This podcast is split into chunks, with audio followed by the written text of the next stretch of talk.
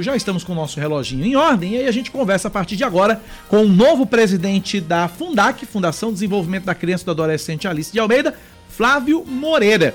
Inclusive, quando a gente anunciava aqui o nome de Flávio como uhum. o novo nomeado, a gente ficou na dúvida se era o, se era o Flávio Moreira que a gente conhece, Sim. né? Flávio Moreira só tem um, e é ele que a gente conversa a partir de agora. Flávio, bom dia, bem-vindo à Rádio Band News FM, obrigado por ter nos atendido, ter, ter aceito o nosso convite. Bom dia, Cacá. Bom dia, Cláudia. Bom dia a todos os nossos companheiros que nos acompanham aqui no estúdio. É, o diretor administrativo Breno, é, o nosso companheiro Ricácio, agora diretor da, do CSE. Ziza Maia, São coordenadora do eixo. São Paulino, né? São Paulino Forte. A gente, as pessoas sempre têm um defeito, outro, Cacá. A gente não, tem não que, é isso, né? Acontece. E a todos, os, releva, a todos né? os ouvintes a gente releva, a gente extrai das pessoas sempre o melhor, né, Cláudia? sempre, sempre, sempre. E estamos à disposição. Aceite tudo, retém o que é bom, a Bíblia diz isso. É verdade. Cláudia Carvalho, primeira pergunta é sua. Flávio, com que disposição você chega à Fundac? Quais são as suas metas? Já, já parou para estipular assim, seus objetivos? Olha, nós chegamos na Fundac né, com o entusiasmo de sempre, onde nós passamos é, na gestão pública, a gente procurou sempre fazer o melhor para o órgão, o melhor para os servidores, o melhor para os assistidos. É, aceitamos esse convite do governador porque entendemos que era o momento. Eu, eu confesso que relutei bastante na questão de voltar à gestão depois de quatro anos. Né? Você já tinha é, passado pelo Detran? Pela FAC, pela Sinep, pela Secretaria Municipal de Segurança de Bahia. E a gente meio que estava um pouco afastado da gestão, tomando conta da política, já que eu sou também presidente estadual do AGI. Então, é, nessa conversa com o governador, nós entendemos que nós poderíamos contribuir para o governo. A Fundac é uma fundação de extrema importância para a sociedade como um todo, porque é a encarregada de devolver à sociedade e às famílias os uh, adolescentes e jovens que porventura cometem algum ato infracional e são submetidos a medidas restritivas, seja de liberdade, seja de, de semi-liberdade ou outras que são aplicadas exatamente pela, uh, uh, pela fundação. Né? E a gente chega com muito entusiasmo para aperfeiçoar o que já vinha sendo feito pela atual gestão, pela diretor, hoje diretora técnica e ex-presidente Valesca é, Ramalho, né, que é uma, uma técnica de extrema qualidade, que vai continuar nos auxiliando e compondo conosco essa diretoria colegiada para que a gente possa avançar naquilo que precisa avançar com mais rapidez e mais fluidez e estabelecer também um elo mais próximo devido à minha origem até sindical, associativa, com os servidores para que a gente possa, em conjunto, de braços dados, seguir todas as, as diretrizes que nos são é, exigidas pela, é, pelos, pelos SINAS e pelos projetos políticos pedagógicos das unidades, enfim, pelo plano de segurança da Fundac. Então, nós, nós estamos chegando com muito entusiasmo e encontrando, obviamente, os servidores e todo o corpo técnico nosso de braços abertos, o que nos deixou muito contente, muito feliz e motivados. Tanto que estamos aqui em pleno feriado, todos reunidos e trabalhando. Pois é. é existe uma, uma preocupação com as, as medidas socioeducativas que elas têm como, como objetivo final é ressocializar esse, esse jovem que cometeu um ato infracional para que ele volte à sociedade melhor. Né? E aí, quais são as iniciativas que a Fundac tem implementado né, para fazer essa, essa mutação, vamos dizer assim? É, todas as unidades, Cláudia, elas possuem diversas atividades. Algumas possuem convênios com o Sistema S, por exemplo, que possibilitam o trabalho como menor aprendiz daqueles que estão submetidos à medida e esse dinheiro vai ficar guardado lá para que quando ele termine o cumprimento da sua medida ele tenha essa reserva e comece sua vida. É, a Fundac ela tem um acompanhamento psicopedagógico e com todos aqueles que estão é, submetidos a essas medidas de internação. Nós temos uma padaria aqui que é uma padaria escola em que aliás que, que é ótima que já é, comprei pão é verdade ah eu também compro aqui Adoro. É, eu moro, moro, moro, aqui perto da torre, já comprei pão ali, comprei de carrada, porque o pão não fica velho, o pão não fica duro. É, é, é uma, não, realmente é muito bom. É bom, tem uma. Tem, eu, sei, não sei que é a química que vocês usam, mas o pão não fica duro ali, é fabuloso aquele pão ali. Pois é, ontem, ontem mesmo já estive, já fiz uma primeira visita na unidade, nós solicitamos, eu assumi na quinta-feira passada, uma semana hoje, né? E nós já solicitamos a todas as unidades um relatório das dificuldades, das deficiências, das necessidades, para que a gente possa é, cumprir aquilo que nos é exigido. Devolver à sociedade esses jovens, capacitar os nossos servidores cada vez mais. Nós temos a facilidade de termos hoje agentes socioeducativos concursados, que são, em sua imensa e esmagadora maioria, profissionais muito qualificados, né, que estão hoje à frente desse cumprimento, acabando. O governo João acabou com aquela é, é, história do, do, do, serviço contratado, né, que você contratava e você tinha rebeliões e você tinha problemas. Com a chegada dos agentes socioeducativos, as coisas mudaram, porque são servidores efetivos, concursados, é, que estão lá para implementar essas políticas para garantir os direitos dos socioeducandos e obviamente que nós também chegamos com um olhar voltado para a valorização desses servidores, né? tanto que o governador já, já sinalizou em alguns avanços para a categoria e nós vamos avançar muito mais, porque a nossa. A gente primeiro tem que cuidar de quem cuida. Né? E, e aí nós vamos implementar inúmeras é, novas medidas que, que, que trarão mais segurança, mais transparência para que os órgãos de controle, para que todos aqueles que compõem a rede de proteção, os conselhos, o Ministério Público, o Judiciário, possam acompanhar de perto e fazermos realmente que a política eh, do SINAD seja implementada em sua plenitude, com a colaboração dos servidores, com a colaboração do nosso corpo técnico e principalmente com o destino final, que o destino final de todas as atividades é conseguir de fato devolver à sociedade, devolver à sua família esses jovens que por, porventura erraram em algum momento, estão pagando por um erro, mas que vão sim ter, no que depender de nós, uma segunda chance de reinserção na sociedade para que tenham uma vida toda pela frente, uma vida digna que possa não mais voltar. E aí é ob obviamente que a gente vai ter que ter uma, uma multissetorialidade de, de todo o governo, porque nós precisamos acompanhar não só os jovens, como as famílias, nós vamos ter essa atenção, nós temos um diálogo muito permanente e franco com o secretário de Desenvolvimento Humano, Tibério Limeira, né, que é, além de tudo é um amigo pessoal, um, e, e, que tem um olhar voltado para isso, para que nós possamos apoiar as famílias, trazê-las para os programas sociais, porque de nada adianta a gente passar dois, três, quatro anos, muitas vezes com um sócio educando e devolvê-lo para o mesmo ambiente que ele estava a, a, a ao, ao, ao, chegar na, na, na Fundac, ao chegar na unidade. Então, a gente vai ter a modernização de todos esses eixos Uh, nós vamos aperfeiçoar os mecanismos pós-medidas, que são aqueles que, que se destinam exatamente a acompanhar os egressos para que a gente possa realmente garantir que aquele jovem, aquele adolescente e muitas vezes aquele adulto, porque há casos que o, o jovem ele passa a idade adulta ainda cumprindo a medida socioeducativa, eles voltem para a sociedade e tenham de fato a, a não reincidência em nenhum ato infracional e possam se integrar de forma ordeira e pacífica à, a a nossa comunidade. Ouvintes mandando perguntas para o nosso WhatsApp 9911-9207, são 10h33. Estamos conversando com o novo presidente da Fundac, Flávio Moreira. É, ouvinte final telefone 0958 pergunta: Eu gostaria de saber do senhor Flávio Moreira se a Fundac vai mudar de verdade, pois tem pessoas que estão há vários anos emperrando o crescimento desse tão importante órgão. Ouvinte final telefone 0958. Olha, Cacá, é, nós estamos levantando todas as informações de todos os setores. É uma característica minha.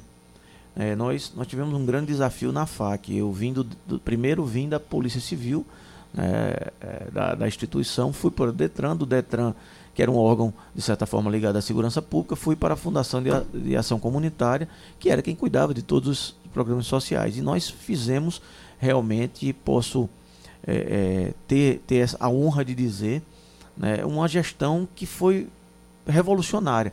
Tanto que a fundação ela foi depois é, passada, alçada à condição de Secretaria Executiva de Segurança Alimentar e Economia Solidária e passou a ser um, um órgão de referência. É, às, às, vezes eu brinco, eu digo, eu sou o único presidente da FAC que não, não, fui processado por nada, né, porque a FAC tradicionalmente tinha muitos problemas. A FAC já caçou o governador, é bom que se pois diga. Pois é, e, e, a, gente, a gente atua em total conformidade, primeiro com as normas, regulamentos, com as entidades.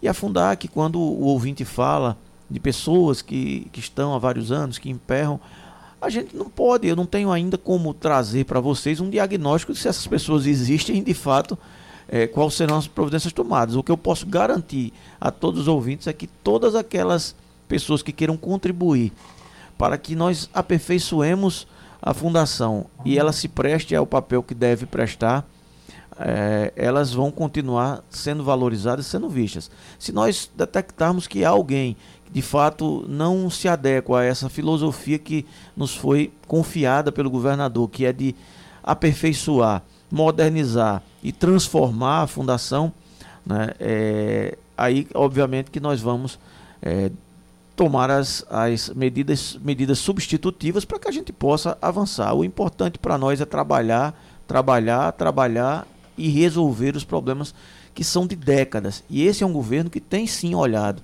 Né? O governo de João é o governo que já promoveu aqui, eu vou até puxar a colinha aqui, mas para você ter uma ideia, nós temos hoje em andamento, já recebi a fundação com uma reforma no Centro Socio Socioeducativo Edson Mota, no valor de 4 milhões e 300 mil. Então toda a estrutura será renovada. Nós temos a reforma e recuperação do muro externo, tanto do CEA quanto do, do, do SEG, já em fase de licitação. Vamos recuperar toda a parte de fora, as guaritas, que, que existe uma questão de segurança extremamente preocupante. E isso tem sido demandado pelas entidades, tem sido demandado pelo, pelo Poder Público, pelo Poder Judiciário, pelo Ministério Público, e nós vamos resolver também.